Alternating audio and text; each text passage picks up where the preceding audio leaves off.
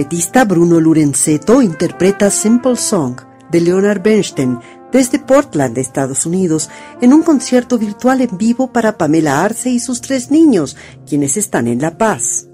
Realmente es exquisito como toca y logra apelar al alma Música para Respirar es una iniciativa creada en el periodo más crítico de la pandemia del coronavirus por la Sociedad Boliviana de Música de Cámara.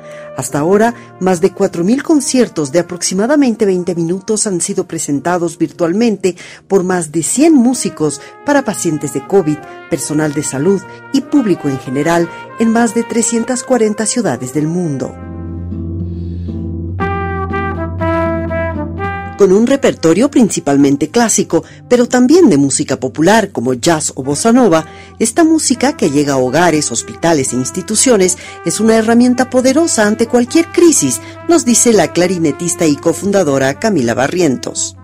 Y no es una tecnología fría, sino muy humana. Son conciertos en vivo y el público puede interactuar con el músico, música.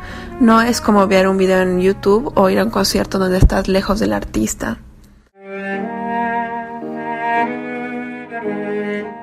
Ana Lucía Arce recuerda lo que significaron las notas de un chelo cuando alguien les regaló un concierto en medio de la tristeza porque el coronavirus se llevó a su padre.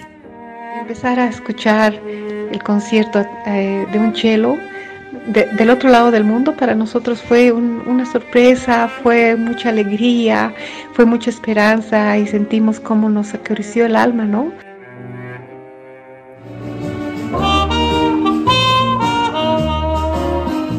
Los, ah, los más jóvenes ahí conocen ese instrumento.